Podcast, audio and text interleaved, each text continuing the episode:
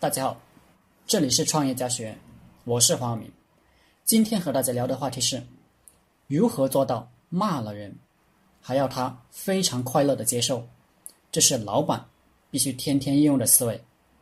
假如你的老婆某一天回家很晚，比晚上十二点回家的，你非常生气，觉得她太过分了，于是你早上说：“老婆，我是很爱你的。”但是，我非常生气，你为什么昨天那么晚才回家？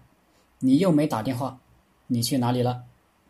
那么，这种讲话的方式通常会让你老婆把前面那句“老婆，我很爱你”忽略，而后面那句“我非常生气”，他就听得很清楚。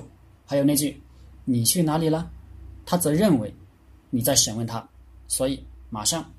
你老婆就会变成会计师，清算你以前回家晚的罪过，甚至还会翻出很多其他的旧账，或者他会变身成律师，对你说：“你要相信我呀，两个人在一起就是要相互信赖。”结果就是你有罪，他反而是对的了。你的本意是想让你老婆早点回家，让她理解你的感受。但由于你讲话的方式不对，反而起了反作用。正确的沟通方式是，你应该把那句话前半部和后半部对调。你应该说：“老婆，我很生气，你昨天晚上那么晚才回家，你有没有打电话回来？但是我还是很爱你。”这种讲话方式。会让你老婆听了后觉得你很爱他。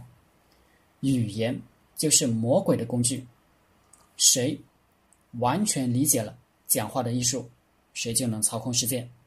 开始讲的这个手段叫做糖衣效应，把苦的药藏在糖衣里面，好让它容易吞下去。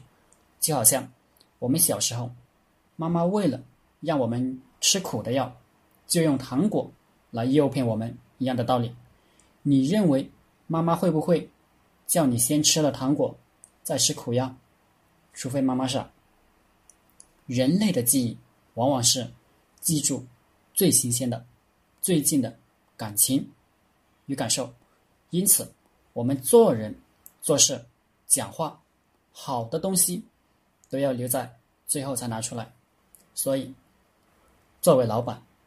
要清楚骂人的目的是什么，不要纯粹是为了骂而骂，要为了对方改变而讲话。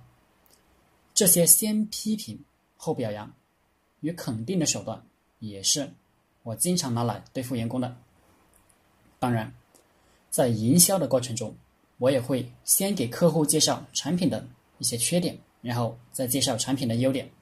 好了，今天的课程就分享到这里。谢谢大家，大家可以加我的 QQ 微信幺零三二八二四三四二，祝大家发财。